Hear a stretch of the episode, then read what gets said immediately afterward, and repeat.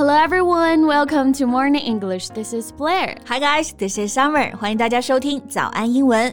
哎，一讲到 努力做某事儿，Summer，你脑海里面蹦出来的第一个表达是什么？Um, try to do something. Come on, as an English teacher, give me something more. Okay, so try very hard to do something.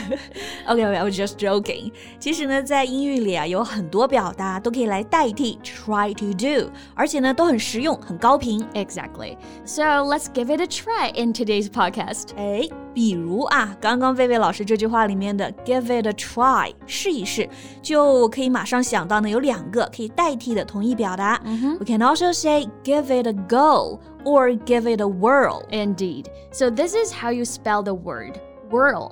W H I R L whirl、嗯、这个词本身是表示旋转啊，但是在这个词组里呢，give it a whirl 意思就是试一试，to try to do something you have not tried before。对，所以你看我们今天这个话题多实用啊！嗯、那到底有多实用呢？我们一起来看一看。That sounds like a good topic. So let's give it a whirl.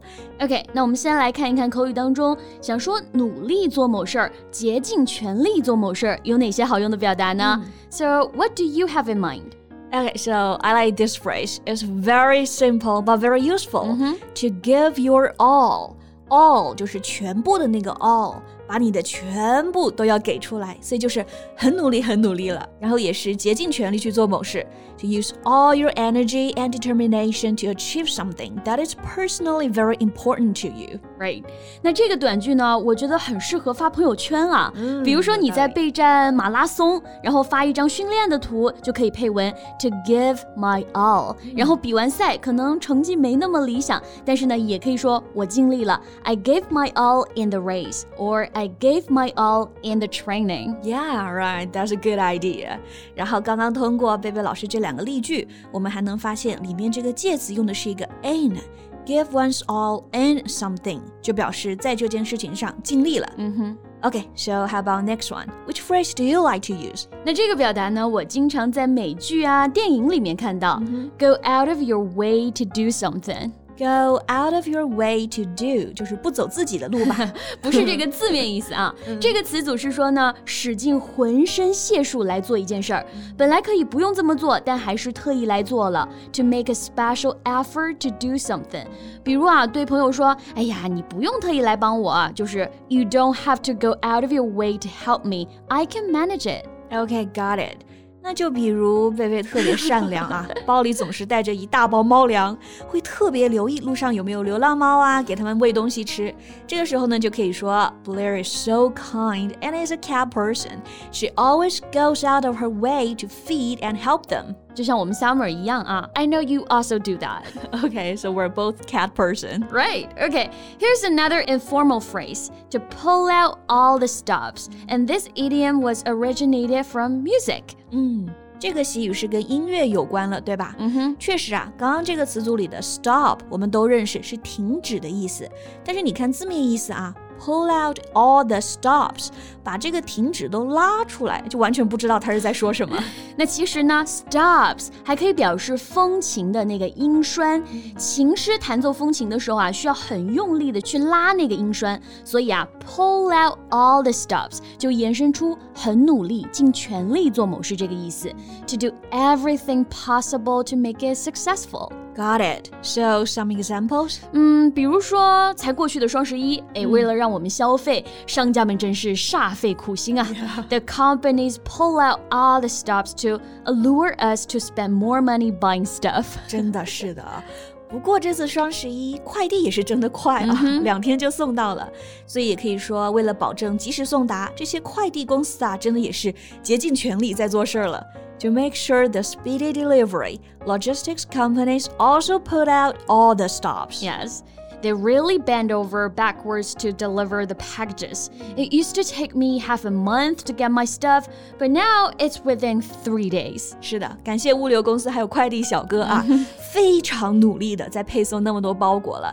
那刚刚呢，贝贝老师又用到一个很实用的表达，就是 to bend over backwards to do something。 对，那这个表达真的很形象啊。嗯、Bend 就是弯腰的那个意思 bend over backwards，其实是向后下腰那个动作。嗯、那为了做一件事儿都要下腰啊，嗯、所以真的是竭尽全力了。Yeah. You're making every possible effort to be helpful or to please someone, even when this causes you difficulty or inconvenience. 那我怎么感觉听这个英文描述啊，嗯觉得这个表达有一点点卑微，是有点舔狗啊。为了让别人开心，超出自己的能力和本分去做事儿，确实是啊，带有一点讨好的意味。嗯，比如说《生活大爆炸》里面就有一句这样的台词嘛：“My new roommate is bending over backwards to ingratiate himself to me。”意思就是我的新室友在不遗余力的讨好我啊，肯定是 Sheldon 说的台词了。然后，那我又想到我们两个铲屎官啊。那每天也是在尽全力讨好家里的猫了。Right. We're also bending over backwards to make our cat's life more comfy. Right. For them, we would go to great lengths to do anything. Yeah. 诶，那这句话里面的 go to great lengths to do something 也是一个非常常见的词组，length。 本意是长度，词组的意思呢，就是竭尽全力去做某事儿，嗯、而且程度啊还比较重，有那种不达目的不择手段的意味啊。是的，那这个词组刚刚这个不达目的不择手段这一层意味呢，可以通过它的英文释义感受一下啊，就是 to be willing to use any method that is necessary in order to achieve something, even if this involves being dishonest or breaking the law。对，比如之前外媒有一篇关于饭圈的文章啊。里面有一个这样的句子。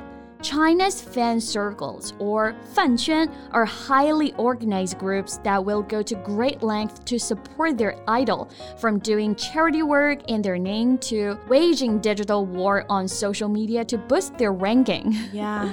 粉丝们为了自家的 idol，确实是会 go to great lengths to do anything。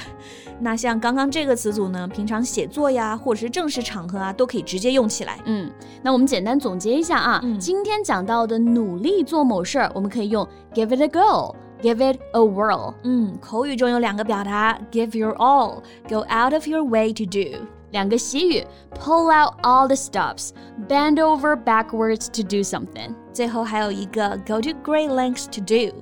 那今天讲的这些词组啊，大家其实都可以结合自己的实际呢来造句，这是最快可以掌握它们的方法了。 Right. Okay, so that's all the time we have for today. So thank you so much for listening. This is Summer. And this is Blair. See you next time. Bye.